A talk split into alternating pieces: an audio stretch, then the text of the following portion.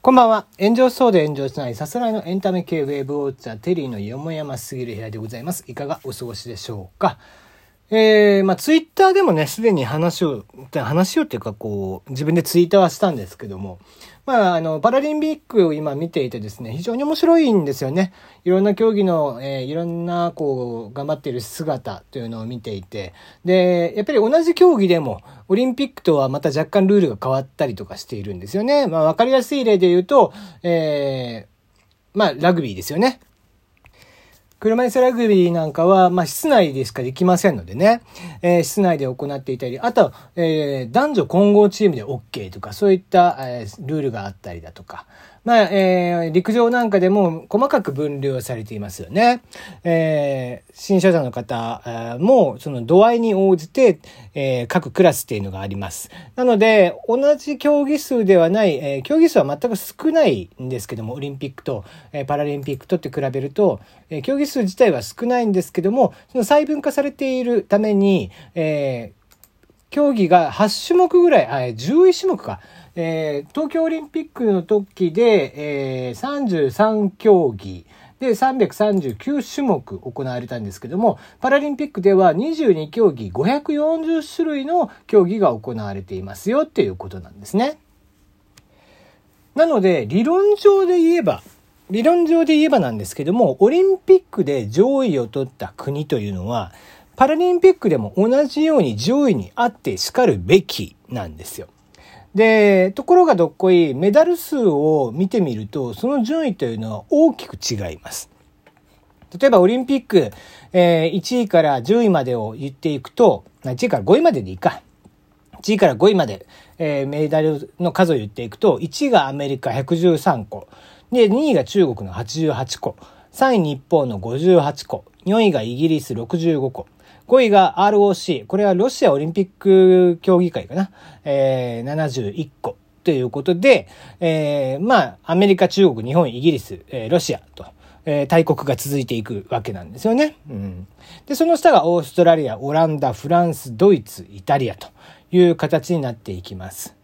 ところが、これがパラリンピック、もちろん今日までのお話になってきますけども、今日までで言うと、中国、イギリス、もうすでに1位が中国なんですよね。1位中国が現時点で129個、イギリスが80個、RPC、こちらロシアパラリンピック協議会かな、73個、そして4位にアメリカ、5位がウクライナ、6位がブラジル、7位オランダ、オーストラリア、イタリア、で続いていきます。日本に至っては15位。ということで、えー、現段階で言うと、まあ、まだ日本はオリンピックの半分も行ってませんね。アメリカも半分も行ってないという形。半分、まあ、行ったぐらいか。アメリカはようやく半分行ったぐらいかなっていう感じですね。で、まあ中国、えー、なんでこんなに強いかっていう話なんですけども、中国はもう本当にパラリンピックに力入れていて、まあそれぐらいこう、まあ名誉の国ですからね、えー、名誉がまあ全ての国だったりもするので、まあそういう言い方もどうなんかなと思うけど。え、パラリンピックのための、えー、競技場というのが、えー、東京ドーム5個分ぐらいの大きさのものがあって、いろんなパラリンピックの人たちがそこでトレーニングを行うことができるんですって。で、それ開会式でも言ってたお話なんだけど、で、イギリスなんかも、あの、そのあたり多分整っているっていうお話なんですよね。えー、順当に行けば本当はここが、例えばね、えー、アメリカ、中国で日本とかっていう話じゃないといけないんですけども、アメリカとか中、日本というのは順位を下げてしまう。日本に至ってはもう順位むちゃくちゃ低くなってますよね。15位になってるわけですから。で、なんでこんなことが起こるんだろうなっていうと、一重にお金にならんからっていう話なんでしょうね。うん。でもこう、なんだろうな、パラ競技を行って、パラでこう優勝していってっていう人たちを、こう、なんとなくまだこう、地上波でもちゃんと放送してなかったりとかするじゃない？これがまあ海外の事情は知らんよ、正直。日本はとかっていう言い方はしたくないけど、少なからず現段階での日本の国内で言うと、そのパラリンピックでメダリストたちっていうのも、えー、あんまり知られてなかったりとかするじゃない？ニュースでしか見ないというか。なんだったらテキスト記事でしか読まなかったりだとかもしていて、全然頭に入ってこないね。ところがオリンピックっていうのは、一個一個の競技でメダルを取ったら、こうインタビューして、うんぬんとかね、マスメディアに呼ばれてとかってするわけじゃない？で、パラリンピックでメダリストになった人たちがテレビ局に出たら呼ばれるかって言ったら呼ばれんわけですよ。ね、えー、それが非常に情けないお話で。オリンピアンも当然ながら素晴らしいとは思いますけども、同様にパラリンピアンもこの5年間というのを一生懸命に、え、自分と戦いながら、そして、え、周りのライバルたちと戦いながら、今大会で少しでも記録を伸ばそうと、少しでもいいメダルを取ろうとして頑張ってくれているわけですよね。それはまあ別に国のためとかじゃなくて、もちろん自分のためっていうのが最優先ではあるんでしょうけども、とはいえ、それを、その努力というのを本当は同じように称えるべきなのに、結局、まあ、開会式も、ね、地上波、えー、は、まあ、オリンピックね、まあ、権利を持ってるのが NHK だから NHK でしかやらないのはわかるんですけども、もう多分、ニュース番組で数分とかしかやんなかったと思うんだよね。うん。まあ、ちょっと多少ね、話題にはなってたので VTR とかは見たかもしれないけども、じゃあ地上波で競技として見るってどれぐらいの時間があるかって言ったら、もうオリンピックに比べてもう何十倍もこう足りないわけですよ。何十分の1とかでしょ、きっと。あまりに失礼というかね。うん。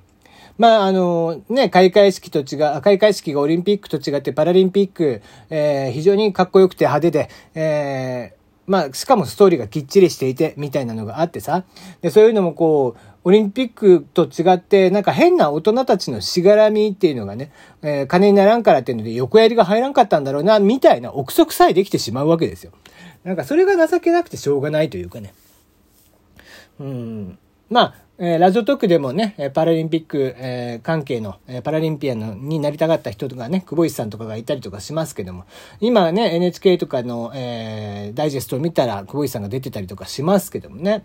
えー、本当は、同じようにあの場所を目指して、えー、何年も何年も努力をしてやってきてる人たちもいるんですよね。もちろん、あそこに出てる人たちだけじゃないと思うし。だから、そういう人たちに対して、きちんと国がこうトレーニングができる環境であったりだとかっていうのを整えてあげるべきだし、うん、もっと、えー、通常の健常者のスポーツと同等にね、あの、メディアでも扱ってほしいし、なんかパラリンピアンが、あの、パラリンピックという、えー、パラ競技ね、というものが、なんか、えー、マイナー競技、ただこの時期でしかなくて、この時期にしか見なくて、なんか面白みの一つとして見ているだけじゃなくてさ、えー、すごく学びのある競技だと思うんですよ、一個一個が。ね。あの、もう本当に、えー、陸上でもあの、義手の人たちもそうだし、えー、車椅子競技の人たちもそうだし、えー、ブラインド競技の人たちもそうだし、いろんなものがあって、で、そういうものがいっぱいこう、そのなんか人間の可能性みたいなのをさ、すごく感じるのがパラリンピックだと思うんです。もちろんオリンピックも感じるんですよ。もちろんオリンピックも感じるけども、それ以上に、えー、ね、何かしらのこうダメージというかね、えー、ハンデを負った人たちでも、あれだけの頑張りを見せてくれる、感動をくれるわけですから、ぜひね、えー、もっとこう頑張ってほしいし、国を上げて、やっぱりパラリンピアンたちを応援してほしいと思うんだよね。もうあまりに差があるじゃん、3位と15位って。あの、情けない話だと思うんだよね、これってすごく。うんそれはもう見る側もしっかりだから、やっぱりこう、ちゃんとパラリンピアンたち、あの、パラ競技に参加する方々、もちろんパラリンピアンだけじゃなくてね、これはマイナースポーツなんかでもそうなんだけど、